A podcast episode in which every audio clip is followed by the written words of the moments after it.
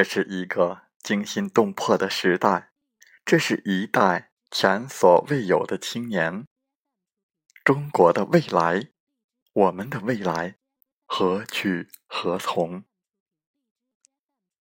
欢迎来到青年读书时间，我们继续为大家分享尹帅军的著作。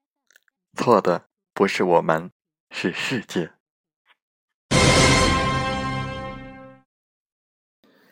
一个国家的经济分为实体经济和金融两部分。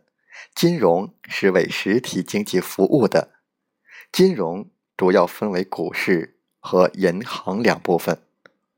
设立股票市场的本意是为实体经济募集资本，让社会中的闲钱、老百姓手中的闲钱进入实体经济，让富有成长潜力但却缺乏资金的企业能够从社会上募集到资金，从而促进实体经济的发展。但是，今天的中国股票市场却已经成为纯粹的投机市场，不仅不能为实体经济融资，反而吸干了实体经济的血液，完全背离了其初衷。股票市场泡沫化，国内外金融大鳄操纵股市，兴风作浪。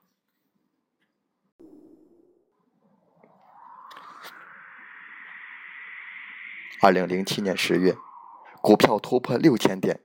许多专家学者继续忽悠，甚至说可以涨到一万点。自此之后，股市一路狂跌，跌到一千六百点，跌入万丈深渊。中国股市陷入长期低迷，许多老百姓一辈子的积蓄瞬间被吸干。此一轮暴跌，国内 A 股市值瞬间蒸发二十多万亿人民币。而二零零七年，中国的 GDP 才二十四点六六万亿人民币，蒸发的市值近 GDP 的百分之九十。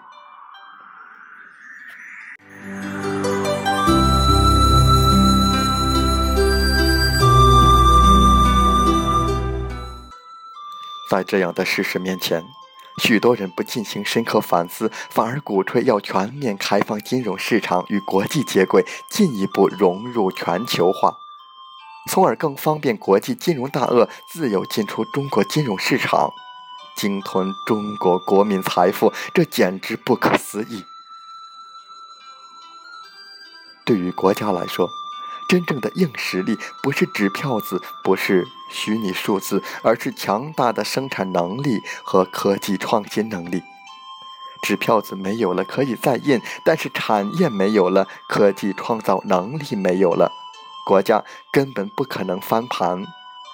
我们不能玩以钱生钱的游戏，不能让国际金融大鳄鲸吞国民财富。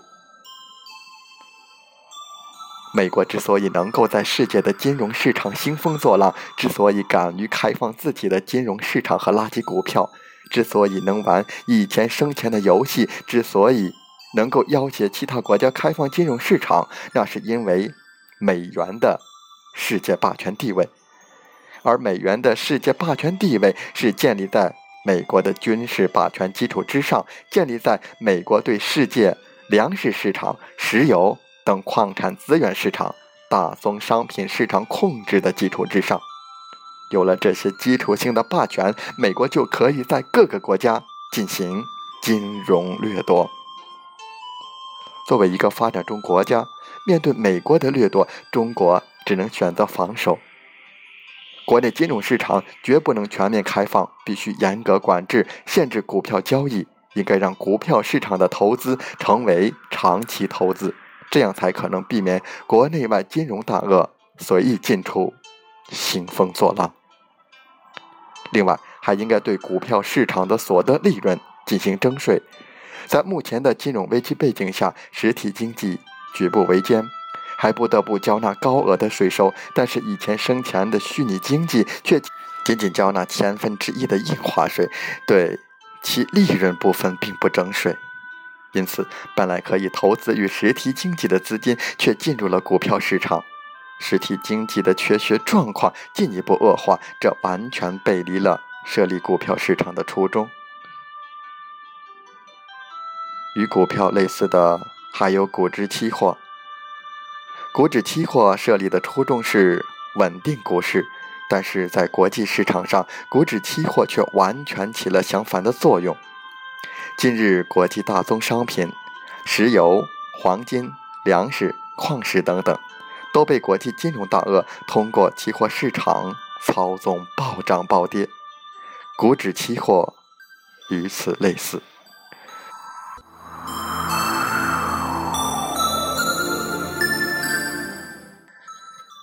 做高股市可以赚钱，做空股市同样可以赚钱。股指期货的出现，为中国股市和实体经济带来了更多的不确定性。如果我们不对实体经济、股票市场、股指期货市场之间的关系进行根本性的变革，那么产业空心化的局面将很难改变。